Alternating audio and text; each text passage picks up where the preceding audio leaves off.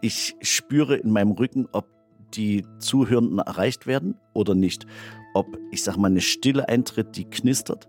Ob ein wohliges, die machen das schon, das.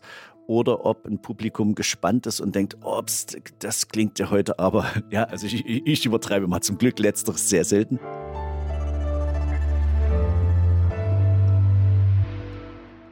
Frisch an die Arbeit. Ein Podcast von Zeit Online über die großen Fragen des Lebens und Arbeitens. Jauchzet frohlocket und herzlich willkommen bei Frisch an die Arbeit.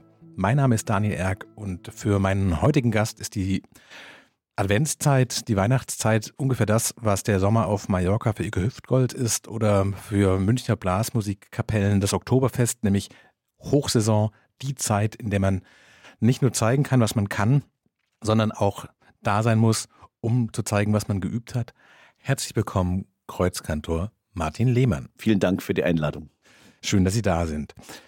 Sie sind im September 22, also vor ein bisschen mehr als einem Jahr, zum Kreuzkantor in Dresden geworden. Man muss es vielleicht für alle, die nicht aus Dresden kommen und diese Institution nicht kennen, einmal sagen, den Chor gibt es seit 1200, Pi mal Daumen. Sie sind der 29. Kantor seit der Reformation. Das heißt, es gibt quasi zumindest in und um Dresden keinen anderen Chor, der so ein Renommee hat, auch so eine Tradition, vielleicht auch so ein kulturelles Gewicht. Korrekt. Ich glaube, dass der Kreuzchor natürlich ein Alleinstellungsmerkmal hat, als älteste Bildungseinrichtung ganz sicher und natürlich auch als Kulturbotschafter von Dresden gern gesehen äh, ins In- und Ausland ausstrahlt. Wie ist es denn jetzt in der Weihnachtszeit? Ist da jeden Tag was zu tun oder sind eigentlich alle Dinge erledigt und sie spielen nur noch das, was geübt worden ist über das Jahr aus? Nein, das ist ganz sicher so nicht. Wenn ähm, wir als Musiker uns eine Aufgabe stellen, dann ist es natürlich so, dass wir eigentlich jeden Tag ein Einsingen brauchen oder Probenbetrieb haben oder wenn es dann eben in Richtung Konzerte geht, natürlich unter Adrenalin gehen und dann eben die Konzerte haben. Wie viele Konzerte spielen Sie zwischen dem ersten Advent und Weihnachten? Das sind insgesamt 15 ja. Äh, die wir durch Deutschland ja durcheinander eben ja geben. Ein Großteil der Konzerte und Auftritte ist auch in Dresden, ja. sodass unsere Jungs natürlich nicht vier Wochen on Tour unterwegs sind. Man muss vielleicht auch das dazu sagen, der Kreuzchor ist, die meisten kennen vielleicht die dazugehörige Kirche auch, auch dort in das Programm der Gottesdienste eingebunden. Also sie singen jetzt mit dem Knabenchor nicht nur in Gesanghäusern oder klassischen ähm, Auftrittsbühnen, sondern sie sind wirklich auch regelmäßig in der Kirche. Wie viel Prozent der Auftritte nimmt das ein? Ich denke insgesamt unsere Festborn und Gottesdienste nehmen circa 30 Prozent, 40 Prozent ja. insgesamt aufs Jahr gesehen ein. Klar, erster Advent findet in der Regel in Dresden die Vesper statt, der Gottesdienst dazugehörig und dann sind wir vor allen Dingen eben mit Weihnachtsliederabenden, mit Weihnachtsoratorium, drei Aufführungen in der Kreuzkirche, in unserer Heimkirche zu Gast und äh, haben dann eben zum 24. zwei Christfestbund zu singen und am 25. die frühe Christmette, also ein Mettenspiel um 6 Uhr morgens und dann eben im Anschluss noch den Gottesdienst. Sie haben es gerade gesagt, unsere Jungs. Wie viele Jungs sind denn im Kreuzchor? Also wir sind aktuell ohne unsere dritte Klasse 135 Sänger. Und jetzt im Moment, wir sind gerade auf Tournee äh, und deswegen bin ich hier in Berlin auch, äh, sind es im Moment 69 Sänger. Das heißt, eine Hälfte geht mit auf Tournee und die andere Hälfte bleibt in Dresden zurück und hält sozusagen dort die Stellung. Genau, also wir haben teilweise geteilte Dienste. Ja. Das heißt, ein Teil des Chores wird in Dresden parallel Aufführungen gestalten. Mhm. Und natürlich ist auch klar, dass zum Beispiel jüngere Sänger, die vielleicht vierte Klasse sind, natürlich noch nicht nur Tourneebelastung oder so einer mhm. Reise dann eben standhalten könnten. Und deswegen gibt es da noch eben Unterscheidung. Wie alt sind die Kinder denn? Also in der Regel sind jetzt unsere Jüngsten, die eben in den Auftrittskanon des Kreuzchors schon hineingehören, in der Regel neun Jahre. Und unsere Drittklässler, also sagen wir so acht oder neun Jahre so in der Dreh, die machen dann die ersten Aufführungen beim Weihnachtsoratorium mit, singen da einzelne Choräle und sowas und wachsen so in die Aufgaben hinein. Wie überzeugt man denn gerade auch Jungs in diesem Alter zu sagen, verbringt eure Zeit mit dem Chorsingen? Also die Konkurrenz, würde ich sagen, in den letzten 100 Jahren, wie man seine Freizeit gestalten kann, ist ja wahrscheinlich massiv gewachsen. Also zwischen digitaler Unterhaltung, äh, Sportangeboten. ich würde mal vermuten, es gab schon mal einfachere Zeiten, um acht, neunjährige Jungs zu überzeugen, zu sagen so, und das Weihnachtsauratorium, es wird jetzt euer Lebensinhalt und das perfekt zu beherrschen. Da treffen Sie natürlich den Nagel auf den Kopf. Gesamtgesellschaftlich muss man leider feststellen, dass Singen, selber musizieren, mhm. ein Instrument in die Hand nehmen oder seine eigene Stimme überhaupt sängerisch kennengelernt zu haben, leider mehr oder minder die Ausnahme geworden ist, was sehr schade ist. Es liegt an gesellschaftlichen Dingen, dass Traditionen wie ein Weihnachtslied oder ein Volkslied eher kaum gepflegt oder weitergegeben werden von der älteren Generation. Es liegt aber auch ganz entscheidend natürlich an dem Manko einer guten musikalischen Ausbildung in Schule oder mhm. Kindergarten. Und das sind natürlich Dinge, die auch einen gesellschaftlichen Zusammenhalt äh, herstellen können, mhm. wenn gemeinsam gesungen oder wenn man gemeinsame Inhalte auch in der Musik hat.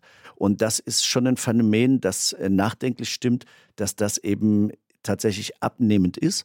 Und insofern ist es Ihre Frage berechtigt. Ja, wir suchen aktiv Nachwuchs. Wir mhm. finden zum Glück ausreichend und auch ausreichend guten Nachwuchs. Aber es ist natürlich eine Aufgabe, der wir uns zu stellen haben, dafür zu werben. Kinder probiert das aus. Und ich glaube, Jungs, die einmal gespürt haben, was für eine Kraft in diesem gemeinsamen Tun des Singens ist, also was entsteht auch für eine Energie zwischen den Chorsängern, ja, die werden sich dem verschreiben und die werden auch dabei bleiben und werden ihren Weg, bei uns endet es mit der 12. Klasse, in der Regel mhm. mit dem Abitur, werden ihren Weg eben vollumfänglich dann Kindheit und Jugend im Kreuzchor verbringen.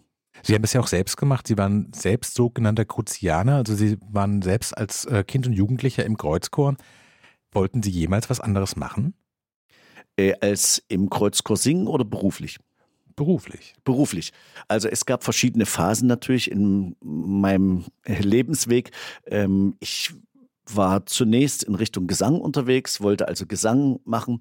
Das währte so bis zur 8., 9., maximal 10. Klasse.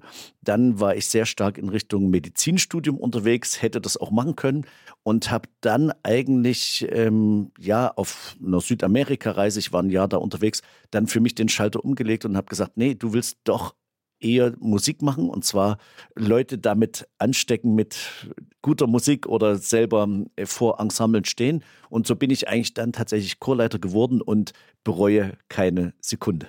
Es ist wahrscheinlich nicht die Regel, dass man seine Kindheit und Jugend in diesem Chor verbringt und dann auf der anderen Seite wieder landet, oder? Doch, das gibt es in der Regel schon, weil diese Faszination Knabenchor, die habe ich ja eigentlich, sag mal, von Kindesbeinen mhm. an so ein bisschen erspürt oder eingeimpft bekommen. Also ich hatte ein Schlüsselerlebnis in der fünften Klasse, da hatte ich mir vorgenommen, du willst unbedingt einmal in deinem Leben eine Johannespassion von Johann Sebastian Bach selber dirigieren. In, insofern war das so ein, ja, eine Vision oder ein Vorhaben oder mhm. irgendwas in Richtung, das natürlich äh, eher vielleicht flapsig als Kind so gedacht, geäußert, wie auch immer, aber an dem ich doch mich ausgerichtet habe und insofern ist der Weg auch, wenn die diese Arbeit zu einem passt, also wenn man gerne mit Kindern und Jugendlichen auch musikalisch arbeitet, ist eigentlich sehr schlüssig. Also ich fühle mich mhm. am richtigen Fleck und glaube, dass ich auch einer jüngeren Generation, die ganz klar natürlich anders tickt als ich jetzt zum Beispiel, aber im Bereich Musik und Menschenkenntnis, Musikkenntnis sehr viel mitgeben kann. Wenn Sie sich in diesem Moment in der fünften Klasse, und da werden wahrscheinlich viele Eltern von Fünftklässlern jetzt auflachen, zu sagen, Fünftklässler haben in der Regel große Träume. Die Johannespassion dirigieren gehört wahrscheinlich bei den allermeisten nicht dazu. Aber wenn Sie in diesen Moment zurückgehen, war es dann so, wie Sie sich so erhofft haben? Also meine erste Johannespassion war mit einem Wuppertaler Knabenchor, der Wuppertaler Chorende. Und ich habe es vollumfänglich genossen, das machen zu dürfen. Und äh, ich hatte sehr lange Respekt und also ist wirklich auch ein Stück weit, also gerade Bachsche Musik, als ein Heiligtum betrachtet. Also ich habe ganz sachte mit Kantaten angefangen, die mir zu erschließen und so nach und nach dann Weihnachtsoratorien mhm. und verschiedene andere Oratorien so. Und insofern bin ich eigentlich mit diesem Weg ganz im Reinen. Natürlich ist es vermessen. Ich weiß auch nie, ob das jetzt in der fünften Klasse überhaupt dran ist, sowas schon zu denken oder wie auch immer. Aber es war bei mir so, in dem Schlusschoral von der Johannespassion, ach Herr, lass dein lieb Engelein, Da sind mir die Tränen geflossen in mhm. der fünften Klasse, weil ich so fasziniert war von diesem Oratorium und von dem gesamten Weg, den auch der Chor natürlich in dieser Leidensgeschichtsschilderung zurückgeht, dass mir also Tränen fließen. Da hat mein Chorleiter mich beiseite genommen und hat gesagt, du, das geht aber nicht, dass du in einer Aufführung eben weinst oder sowas. Und mhm. das habe ich natürlich irgendwie total nachvollziehen können. Und auf der anderen Seite war ich so emotional halt geflasht, sage ich mal, dass ich gedacht habe, das musst du irgendwie selber mal tun. Aber das ist ja auch interessant. Also, Sie haben das ja in einem Nebensatz schon mal gesagt, so dieses Erlebnis, gemeinsames Musizieren und auch jetzt nicht in einer kleinen Gruppe, sondern wirklich viele Leute, viele Stimmen, die in so einer Synchronität sind in einem Gebäude, das auch noch ein bestimmtes Echo macht. Das hat ja was sehr Körperliches. Ich würde sagen, das ist was andere Leute vielleicht auf Rockkonzerten durch den Bass oder in Technoclubs auch die körperliche Erfahrung von Musik. Ich glaube, Leute, die nicht im Chor gesungen haben oder nie gemeinsam in einem Orchester gespielt haben und sowas, wissen es nicht, wie körperlich eigentlich die Erfahrung von Musik sein kann, die man selber macht. Ist das letztlich das Glücksgefühl, das sie dabei gehalten hat, zu sagen, so, das ist das Moment, nicht das Üben, nicht das, weiß ich nicht, kulturelle Renommee, vielleicht nicht mal der Applaus, sondern das gemeinsame körperliche Erleben von Musik? Ganz sicher ist das vielleicht sogar die entscheidende Facette. Bei dem Kreuzchor oder so, so einem Knabenchorgebilde, glaube ich, kommt aber noch mehr dazu. Da kommt das Thema Gemeinschaft noch ganz stark rein. Also wir wissen, dass keine Knabenstimme als solches, ja, sag ich mal, Säle füllt. Hm. Dieses Erlebnis, äh, gemeinsam zu musizieren, äh, durchhalten kann, sondern an sich geht es nur durch den Erfolg aller, also durch den Einsatz aller. Und das heißt, es ist eigentlich mehr, es ist eine Art Lebensschule, die unsere Jungs auch mhm. mit durchwandern. Es heißt nämlich, ich muss mich selber auch mal zurücknehmen können und ich muss vor allen Dingen auf andere hören können, um in einem Chor mischfähig zu sein und in, um in einem Chor eine gute Gemeinschaft bilden zu können. Und das macht, glaube ich, dann diese andere Seite der Medaille aus, nämlich genau das, dass wir sagen, wir versuchen Teamplayer hervorzubringen oder wir brauchen Jungs, die in einem Team aufgehen können. Also die, sag mal, Ellbogengesellschaft kann in einem mhm. Chor gar nicht gelingen. Und insofern ist das eines der ganz wichtigen Parameter. Wir haben, glaube ich, eine kleine Lebensschule im sozialen Umgang miteinander. Das ist in einem Jungschor natürlich durchaus manchmal mit Reibereien, mhm. mit Auseinandersetzungen verbunden, das ist klar. Aber der Weg des Lernens wird dort ganz aktiv beschritten. Wie ist es mit einer Horde 13-Jährigen auf einer Welttournee zu gehen? Also ich stelle mir vor, da geht es vielleicht nicht auch nur um Chorgesang und darum, dass das zweigestrichene C sitzt, sondern auch vielleicht um so Dinge wie, wann ist Bettzeit? Genau, also das ist vollkommen klar. Wir haben Abläufe, die betreut werden durch ja. unsere Erziehenden. Wir haben ganz klar Regeln, zum Beispiel auch was Medienkonsum angeht, wie viel Zeit können die Kinder zum Beispiel auf dem Handy spielen verbringen und lauter solche Dinge. Wir haben auch Studierzeiten zum Beispiel auf Reisen, dass die Jungs eben auch für die Schule nach wie vor was tun, auch wenn sie auf Tournee sind. Und so sind viele Abläufe, Bettruhen vorm Konzert zum Beispiel, also dass ein Viert- bis Achtklässler in der Regel eine Stunde Minimum vorm Konzert ruhen soll. Und lauter solche Dinge sind eigentlich, sage ich mal, durch Leistungssport längst natürlich äh, jedem mhm. geläufig, aber auch auf künstlerischem, musikalischem Gebiet notwendig, um eben, wie Sie sagen, die Horde von 13-Jährigen eben tatsächlich auch auf mentale Grundlage so einzustellen, dass sie am Abend bereit sind, eine professionelle Leistung mhm. abzurufen. Aber darüber hinaus machen die Jungs natürlich auch Ausflüge und äh, jeden Blödsinn natürlich alles, äh, haben auch Zeit, sich zu verabreden. Das Interessante ist, dass eigentlich, wenn wir die Jungs loslassen, ähm, sie absolut zuverlässig agieren. Also wir haben Beispiele, dass wir, ob in China oder in New York oder wo auch immer, wenn wir sagen, passt auf, ihr habt vier Stunden Freizeit und wir treffen uns an dem und dem Punkt und hier hast du einen Stadtplan ja, dann klappt das wie am Schnürchen. Wir haben noch nie jemand verloren. Haben Sie denn den Eindruck, dass die gesellschaftliche Distanz zwischen dem, was den Chor auch zusammenhält, also Sie haben gerade gesagt, Regeln, ein gewisses Maß an Disziplin, auch Verständnis, Selbstorganisation und sowas, dass die Distanz zu dem, was quasi in der Gesellschaft üblich ist, dass die größer wird und dass das auch die Chorarbeit schwerer wird, weil vielleicht Leute da drin sitzen und sagen so, alle meine Freunde verbringen quasi ihr Wochenende vor Call of Duty und ich habe hier äh, von einem Chor regulierte Spielzeit am Handy vielleicht auch einfach nicht. Ja, also das ist natürlich ein Thema, das Sie ansprechen. Das ist sehr, sehr weit zu greifen. Und äh, wir glauben, dass wir an sich den Kindern auf lange Sicht einen Gefallen tun.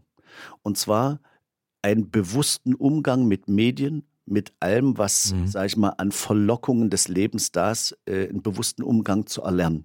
Also kein Ausschluss. Also wir erziehen äh, die Knaben- und Männerstimmen im Kreuzchor ja nicht als Mönche oder wie auch immer, sondern natürlich sind sie Mitglieder einer vollwertigen Gesellschaft, ganz klar. Aber wir erleben ja, dass eigentlich in unserer Gesellschaft ganz viele Werte abhanden kommen, wegrutschen und wir darum ringen, wo sind die gemeinsamen Momente äh, einer Gesellschaft. Wie können wir uns zusammenschließen, ausrichten? Wie können wir auch gemeinsam als Gesellschaft für Werte einstehen? Und das ist schwieriger geworden, weil wir uns verzetteln können. Mhm. Und deswegen ist es uns umso wichtiger und deswegen halte ich auch Knabenchor, man kann darüber philosophieren, warum es Knabenchöre gibt und ob es die in der heutigen Zeit noch braucht und so weiter. Aber ich halte sie für einen absoluten Bildungshort und auch für die Jungs, die den Chor verlassen, möchte ich meine Hand ins Feuer legen, äh, sprichwörtlich, dass sie eben auch in der Welt gute Teamplayer sein werden. Also sie werden sich engagieren, ob im sozialen Bereich, im beruflichen Kontext oder wie auch immer.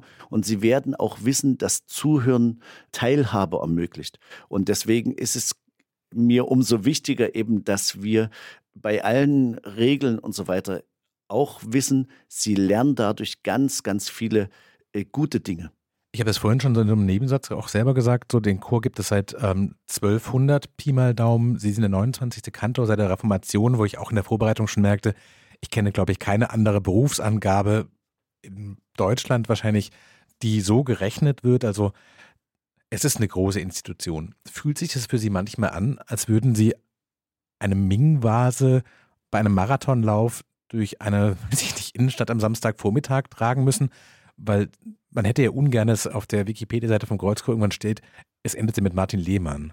Also ich habe ein ganz großartiges Team um mich herum. Ich bin kein Einzelplayer, ja. der jetzt, sage ich mal, rund um die Uhr das zusammenhält, sondern es sind ganz viele Menschen im Hintergrund, im Vordergrund, neben mir, äh, vor mir, hinter mir, die unterstützen und die im Grunde genommen den Kreuzchor zu dem machen, was er ist, nämlich ein Aushängeschild der Stadt Dresden, des Freistaates Sachsen. Und ich fühle mich dort auch in das Team zugehörig. Es ist mhm. natürlich so klar, als Kreuzkantor bist du der Intendant der Einrichtung, aber wir alle sind, sag ich mal, durch relativ flache Hierarchien miteinander verbunden und uns geht es um die positive Energie und das gemeinsame Wirken für diese Jungs, für in, insofern also auch in der Verantwortung für den Menschen. Sie haben also auch keine Sorge um die Institutionen zu sagen, wie bringen wir die durch diese Zeiten, die von viel Bewegung, gesellschaftlicher Veränderung geprägt ist, dass es auch in 100, 200, 300 Jahren noch diesen Chor gibt.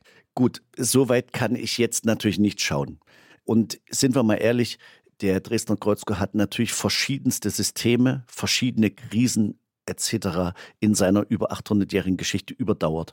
Und insofern glaube ich, ist natürlich, solange es Menschen gibt, die diesen Chor brauchen, für ihr Seelenheil, für ihren Glauben, für ihre musikalische Freude, für ihre Ergötzung, für ihre Erbauung, so lange wird es den Dresdner Kreuzchor, glaube ich, auch geben, weil es immer wieder auch Eltern und Jungen gibt, die sagen, Mensch, das ist toll, was mir dort geboten wird. Mhm. Und insofern, äh, ich habe aktuell keine Zukunftssorgen, es sei denn, unsere Gesellschaft, sage ich mal, verändert sich so stark, dass musikalische, kulturelle Werte, ja, irgendwann überflüssig würden, weil wir vielleicht nur noch KI haben oder andere Dinge. Mhm. Also ich, alles, was man ja. jetzt rein interpretieren mhm. könnte. Ich bin vorhin damit eingestiegen, Sie haben es aber auch selbst erwähnt, das Weihnachtsoratorium hat für den Kreuzchor schon einen speziellen Wert. Also ein bisschen salopp formuliert könnte man sagen, das ist so ein bisschen wie für die Beatles Yesterday. Also wenn man sich überhaupt nicht mit dem Kreuzchor beschäftigt, das Weihnachtsoratorium, da stößt man relativ schnell auf den Kreuzchor. Ist das was, was Sie immer noch jeden Tag oder in jeder Weihnachtssaison üben müssen? Oder ist es quasi im Repertoire schon richtig drin und man weiß so, wenn wir was können, dann ist es das? Also zwei Dinge. Zum einen, ich muss es aktuell natürlich verstärkt üben, weil auch meine Handschrift zu der meines Vorgängers sich mhm. natürlich mhm. logischerweise unterscheidet. Ja. Das heißt also, der Übeaufwand in den ersten Jahren eines Kantorenwechsels beim Kreuzchor ist sicherlich höher. Zweitens, es ist ein Repertoirestück, das in der Regel den Älteren ja, tonlich vollkommen vertraut ist. Aber beim Knabenkurs ja die Besonderheit, alle drei Jahre ungefähr ist die Besetzung komplett durchgewechselt. Eine Knabenstimme, die in der vierten mhm. Klasse bei uns beginnt, ist vielleicht in der siebten, in der achten Klasse im Stimmbruch. Und danach geht das ja wieder los. Nach dem Stimmbruch ist vielleicht ein neun- oder zehntklässler das erste Mal im Tenor oder im Bass dabei und hat genau drei Jahre bis zur zwölften Klasse und dann verlässt er den Chor. Das heißt, Knabenchor ist eigentlich so ein kleines Stück Sisyphusarbeit, immer wieder nachstudieren, mhm. aufbauen und so weiter. Also vergleichbar, ein Pianist hat in der Regel sein gestimmtes Instrument vor sich und kann direkt loslegen. Beim Knabenkurs ist es anders. Da müssen wir erstmal die Seiten aufziehen, wir müssen Stimmen erstmal, wir müssen Kinder heranführen und erst dann kann man von Chor reden. Aber gibt es eine Jahreszeit, in der Sie nicht das Weihnachtsoratorium singen oder ist es, wenn man im Kreuzchor ist, man weiß, weiß ich nicht, Februar, März, April, Mai, Juni, das wird gut, immer geübt. Gut, also wie, wie, wie der Name sagt, es ist Weihnachtsoratorium. Ja. Und das heißt also, wir beginnen in der Regel frühestens im Oktober okay. äh, einmal reinzuschauen. Wir haben mannigfaltige Aufgaben, die uns davor beschäftigen. Also zum Beispiel im Frühjahr natürlich die große Matthäus-Passion, Johannes-Passion. Wir haben zum Herbst, gerade 14 Tage her, das Brahms-Requiem äh, musiziert. Und insofern ist das Weihnachtsoratorium in unserem Auftrittskanon eines der mindestens vier, fünf Oratorien, die wir in der Regel im Repertoire haben. Wir haben jetzt einmal so ein bisschen über das Jahr gesprochen, also welche quasi großen auch Säulen des musikalischen Kirchenjahres ja auch ähm, Sie beschäftigen. Wie sieht denn der Tag so aus? Also die Kinder, Sie haben es gesagt, gehen ja auch regulär zur Schule, die müssen ja auch die anderen Dinge des Lebens lernen, außer singen. Wie sieht Ihr Tag denn aus? Also wissen Sie so, bis 12 Uhr machen die Mathe und Bio und danach kommen die dann zu mir und am Vormittag mache ich Administration und am Nachmittag bin ich mit den Kindern unterwegs? Sie haben mein Berufsbild eigentlich wunderbar beschrieben. Genau, ich kann kaum was dazufügen. Ich habe also vormittags vor allen Dingen Sitzungen ja. und äh, Absprache, Dinge, bin im Notenarchiv, berede da, was vielleicht an neuen Stücken benötigt wird. Wir haben Absprachen zu unserer Nachwuchssuche. Wir haben Sitzungen, wo die Chorleitung über Folgeprojekte, Saison vielleicht 25, 26 berät. Nur als Beispiel. Und dann haben wir Austausch mit den Erziehern und den Pädagogen der Schule wie können wir die Vereinbarkeit zwischen Chor und Schule sicherstellen mhm. und so weiter. Also das ist eher Sitzungszeit. Und dann geht es in der Tat eben so ab 13, 14 Uhr los, dass dann die ersten Proben kommen, nämlich wenn die Jungs aus der Schule raus sind, Mahlzeit hatten und sowas, dann fangen die ersten Gruppen an zu probieren. Der Kreuzchor übt sehr, sehr in kurzen Zeitintervallen, also vielleicht mal nur eine Dreiviertelstunde die vierte Klasse, dann folgt die fünfte Klasse oder dann folgt man nur eine Sopranprobe und nur eine Altprobe und eigentlich erst am Ende einer normalen Woche führen wir es in dem Gesamtchor, sprich mit Sopran, Alt, Tenor, Bass in den großen Klang über. Das heißt Montag bis Donnerstag die kleinen Gruppen und Freitag der Chor im ja, Ganzen. Also schon so, dass wir am Donnerstag dann die erste Gesamtchorprobe ja. haben und es variiert natürlich auch. Wir haben viele Wochen, die eben durch gesonderte Abläufe gekennzeichnet sind. Also eine normale Woche wäre so, dass wir Montag bis Mittwoch in jedem Fall erstmal nur in Stimmgruppen oder in kleineren Besetzungen üben und da auch sehr speziell quasi zum Beispiel siehe Weihnachtsoratorium einzelne Stimmen vielleicht nachstudieren, die im Stimmfach gewechselt haben oder die das Weihnachtsoratorium, weil sie jung sind, noch nicht gesungen haben. Und so muss man mhm. sich das vorstellen. Und dann zum Ende der Woche setzen wir es zusammen und gehen dann in der Regel natürlich Freitag, Samstag, Sonntag dann in Auftritte hinein. Haben Sie einen Lieblingsteil dabei? Also ist es quasi die Feinarbeit mit den einzelnen Gruppen, wo man vielleicht auch viel genauer sieht, wie entwickelt sich jemand, auch alle im Blick haben kann? Oder ist es letztlich das Zusammensetzen der Teile in der Gesamtprobe? Oder ist es der Auftritt, wenn es dann wirklich gilt? Also das hat alles äh, sein Positives. Also natürlich liebe ich, wenn wir in kleinen Gruppen vielleicht nur zu fünft oder zu sechst arbeiten. Das ist wunderbar, weil klar, man kommt an das Individuum besser hin. Äh, ran, ja, und man lernt die Jungs ganz anders kennen. Aber so Momente, wenn der Gesamtchor probiert und man abbricht und man erläutert, wie man es klanglich haben möchte, wohin es klingen soll, was an inhaltlicher Ausformung dazugehört. Und wenn das dann plötzlich passiert und man spürt, wie der Chorklang besser wird und wie das Ergebnis einfach alle auch glücklich macht, das sind so Momente, da möchte ich keine Gesamtchorprobe missen. Genauso natürlich auch Auftritte. Auftritte sind für uns wie das Salz in der Suppe. Wenn wir quasi im stillen Kämmerlein für uns probieren und so weiter. Und es gäbe den Moment nicht, wo wir es vor Zuhörern abrufen oder mitteilen dürften. Das wäre ja schrecklich. Und insofern ist diese Interaktion natürlich mit Publikum, die Resonanz, die auch die Jungs erfahren, natürlich auch ein ganz wesentlicher Teil unserer Arbeit, nämlich auch ein Beschenktwerden wieder vom Zuhörer. Ja? Wenn wir spüren, dass der Saal Pianismo leise ist und alle hören uns gebannt zu, ja? Oder wenn vielleicht der Schlussapplaus uns suggeriert, Jungs, das habt ihr toll gemacht, dann gibt das natürlich eine Energie, die über viele Proben uns auch trägt.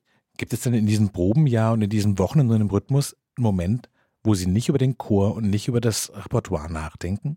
Die muss es geben. Natürlich, das ist bei mir wie bei jedem Arzt, wie bei jedem anderen Berufstätigen. Es muss die Phase geben, wo man tatsächlich beiseite legt. Es ist sicherlich als Kreuzkantor oder als äh, Chorleiter schwieriger, weil man natürlich den Klang immer mit sich rumträgt. Also ich genieße es zum Beispiel in Sommerferien, wenn vielleicht mal wirklich vier Wochen gar kein Chorklang bei mir ist, Revue passieren zu lassen und auch das innere Ohr mal wieder frei zu bekommen.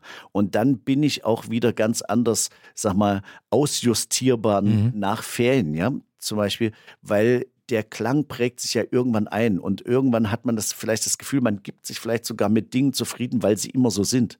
Und man, also mhm. mir persönlich geht es so, dass ich gerade nach Momenten des Innehaltens und der wirklich langen Stille, ich rede jetzt nicht nur über drei Tage mal nicht Chorarbeit, sondern wirklich äh, Phasen des langen Stillseins, dass ich dann eigentlich musikalisch noch mal mehr explodiere oder noch mehr rausformen kann, weil das innere Ohr wirklich eben auch tatsächlich sich von dem tatsächlich existierenden Kreuzchorklang noch mal entfernt hat. Aber ist es die Stille, die die Rekalibrierung möglich macht?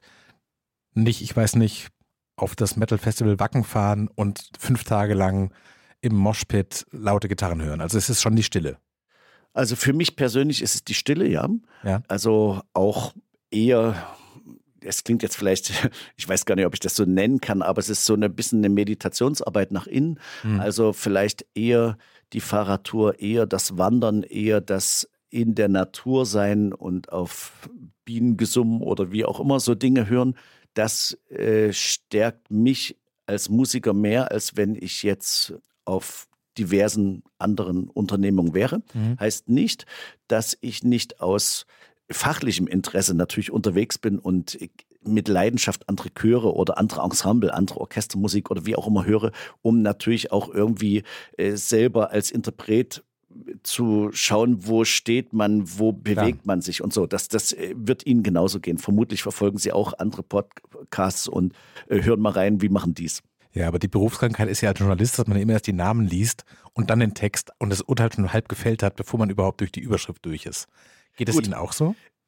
Äh, anders. Ich genieße oftmals gerade Laienensemble zu hören, ja. weil es total unverfälscht ist. Also manchmal ist, sag mal, unser Profitum ja schon, sag mal, in so einer Auftrittsmaschinerie, will ich jetzt mal sagen, drin und in so einem Perfektionshamsterrad, dass manchmal das wirklich lebendige Erlebnis mhm. nach innen vielleicht von einem Laienchor gemacht wird, der einmal pro Woche probt, aber wo beim Auftritt alle fast den Tränen nah sind vor Rührung, weil sie singen dürfen. Also mhm. ich spitze jetzt ein bisschen zu, Sie verstehen das ja.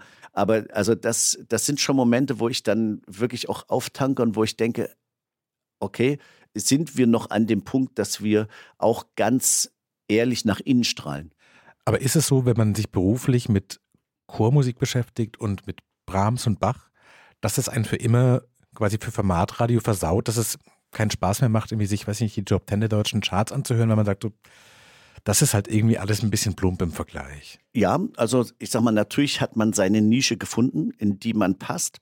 Und ich würde so sagen, wie ein Arzt vermutlich, der selber vielleicht, ich sag mal, jetzt operiert. Ja, so.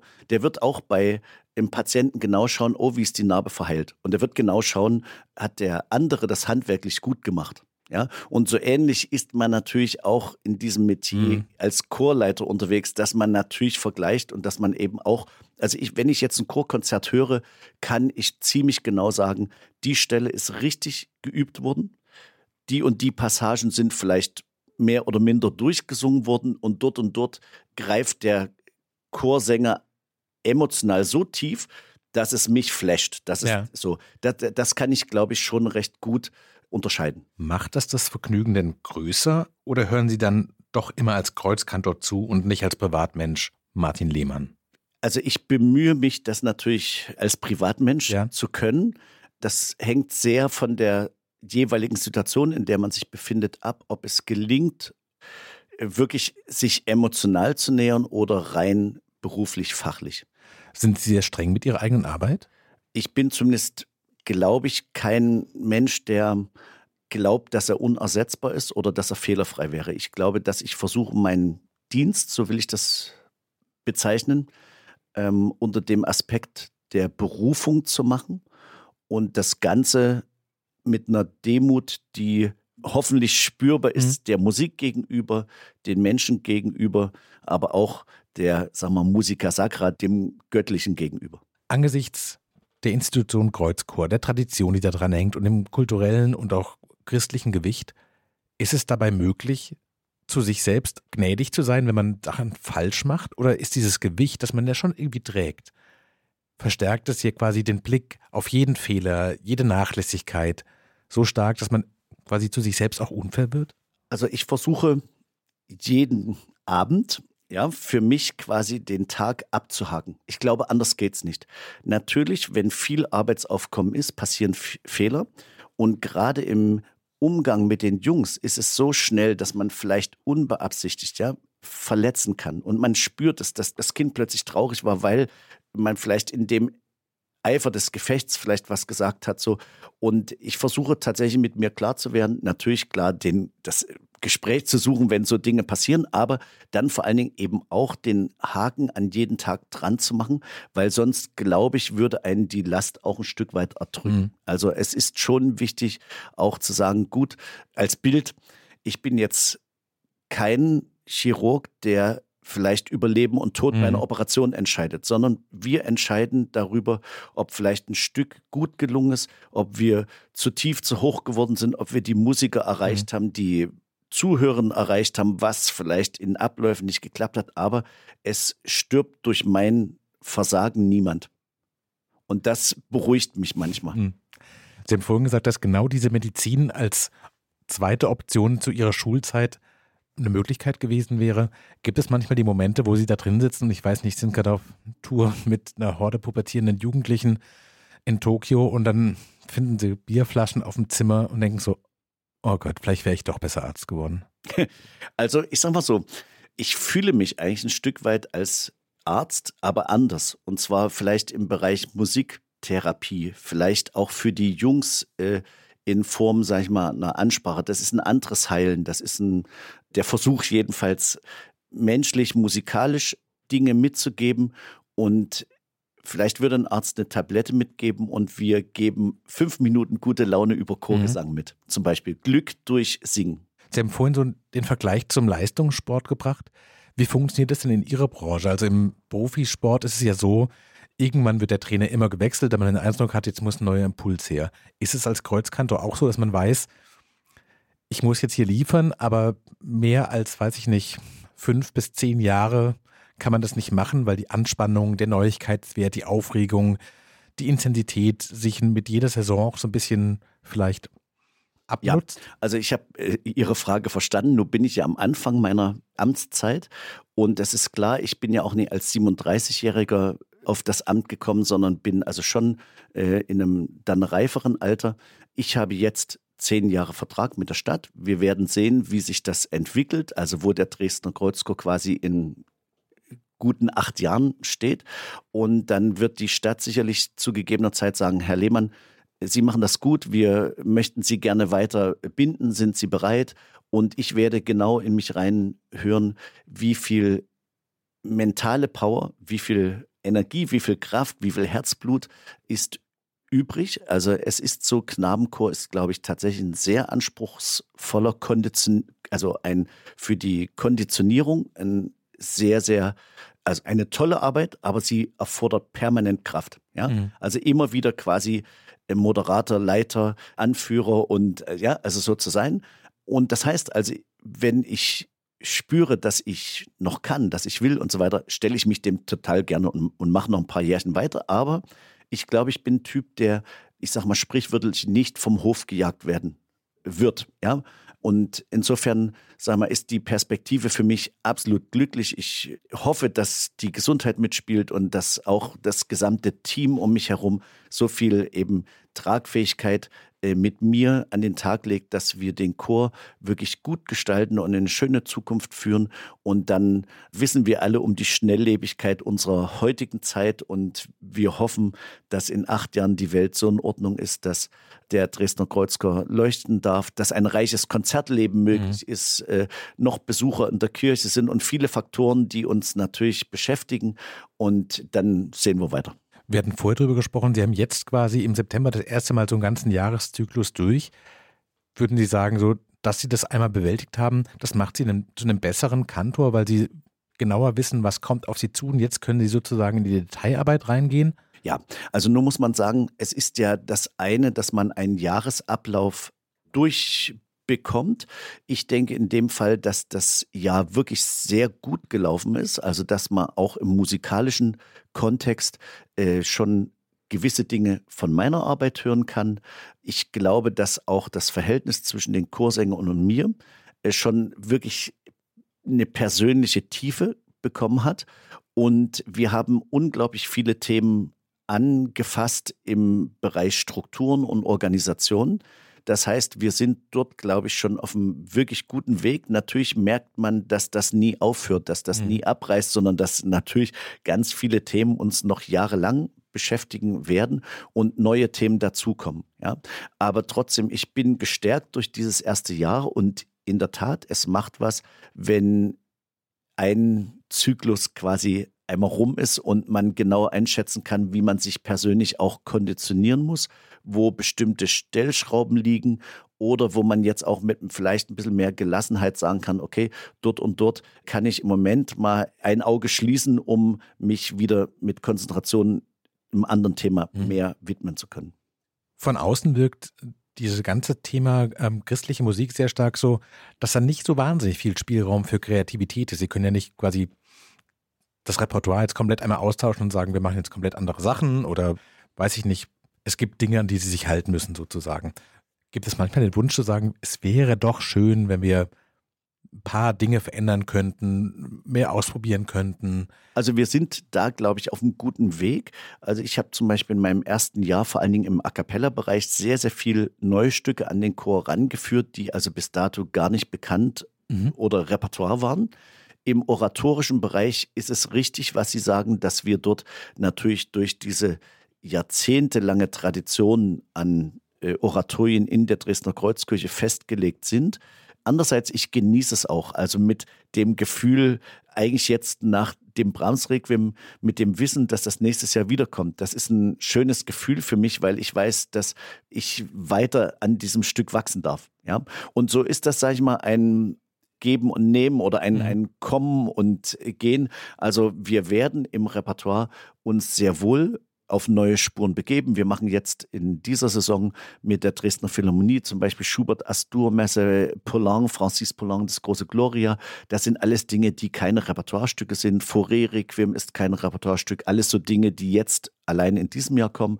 Und im A Cappella-Bereich habe ich, glaube ich, vor allen Dingen den Fokus auf skandinavische, moderne, zeitgenössische Chormusik gelegt.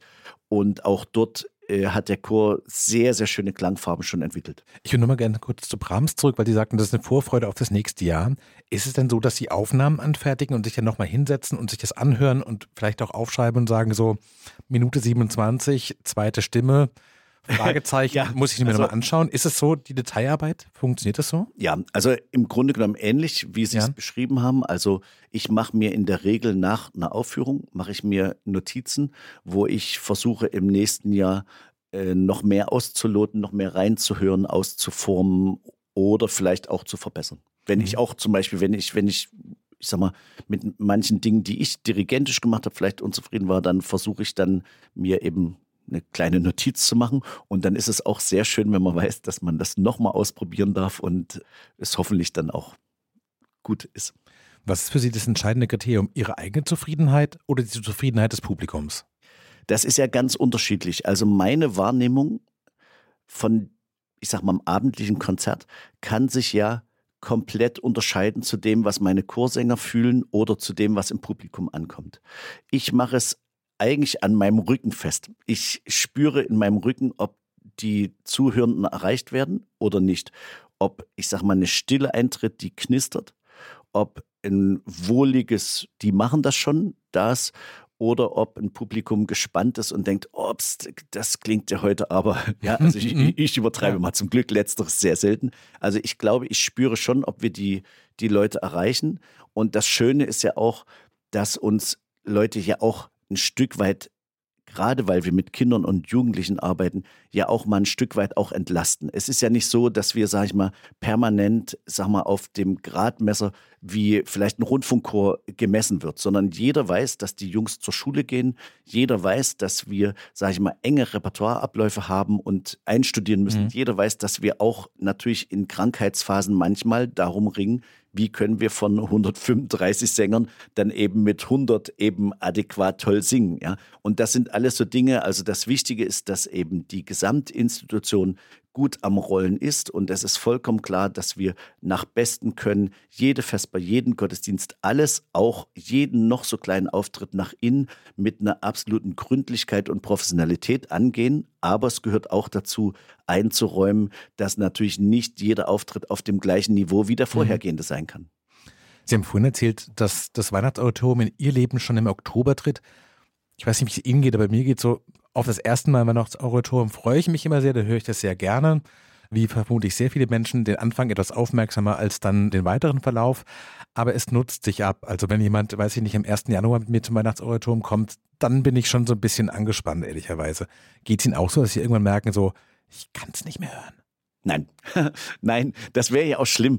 Also ich freue mich eigentlich wie ein kleines Kind. Ich freue mich ja. auf die Geschenke, die mir in der Musik begegnen. Und natürlich ist es so, ich habe ja auch jedes Jahr eigentlich eine andere Besetzung. Schauen Sie, ich habe im Sopran bestimmt jetzt 15, 20 Jungs, die das Weihnachtsortum zum ersten Mal singen. Und das heißt, dieses berührt werden oder dieses durch die Musik die Kinderherzen erreichen zu können, das ist doch eine Riesenchance. Und wenn ich da irgendwie satt und müde wäre, genauso im Orchesterbereich, ist es ja so, wenn wir zum Beispiel mit der Dresdner Philharmonie oder heute Abend mit dem Konzerthausorchester äh, spielen. Die Musiker des Konzerthausorchesters, die kannte ich vorgestern noch gar nicht. Und das heißt, dort ist auch total interessant, wie reagiert wer, wie kriege ich dort eine mhm. menschliche, musikalische Ebene rein.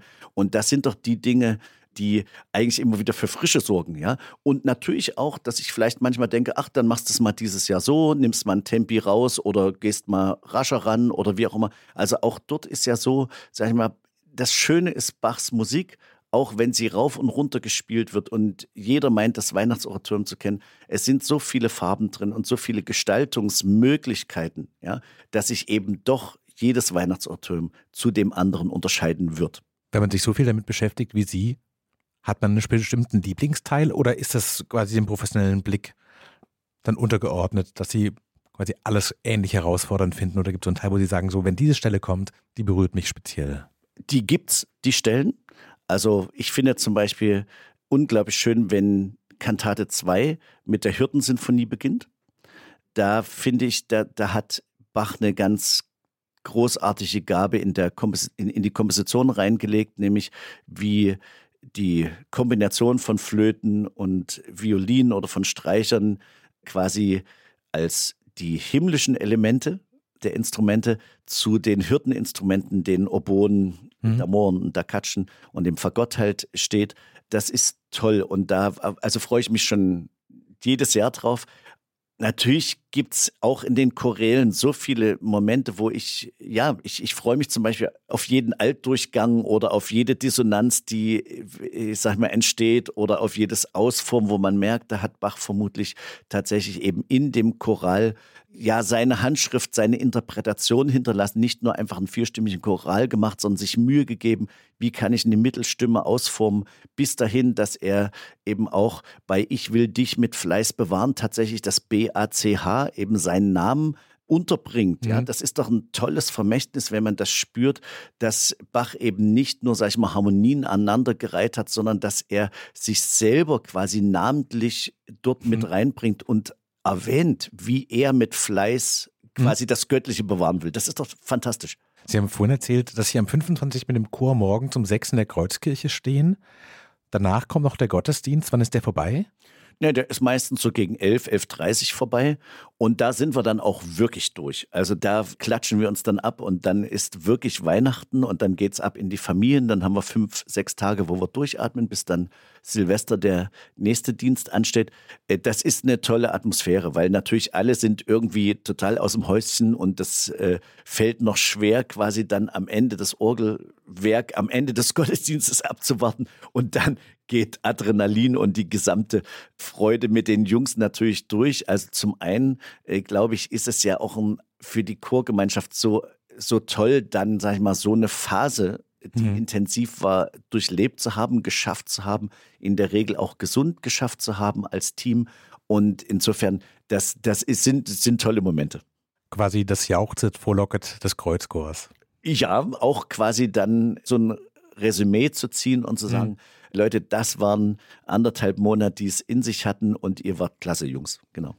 Ganz herzlichen Dank. Ich drücke Ihnen die Daumen. Guten Endspurt wünsche ich. Ich weiß nicht, ob man das. Ja, äh, wir so sind mittendrin. Also, es ist ja. wie, wie ein Marathon bei Kilometer 20. Dann wünsche ich Ihnen gutes Durchhalten, dass wirklich alle gesund bleiben, dass Vielen Dank. Spaß am Singen trotz des Drucks, unter dem Sie stehen, äh, bewahren. Für mich war es total interessant, ich habe viel gelernt über Bach, über das Chorsingen, auch über das Weihnachtsoratorium. Ihnen zu Hause ganz herzlichen Dank fürs Zuhören. Frohe Weihnachten auch. Falls Sie Fragen an Herrn Lehmann oder mich haben, schreiben Sie uns gerne an frischandiearbeit.zeit.de.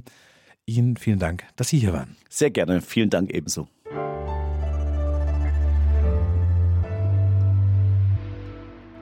Frisch an die Arbeit, ein Podcast von Zeit Online. Produziert von Pool Artists.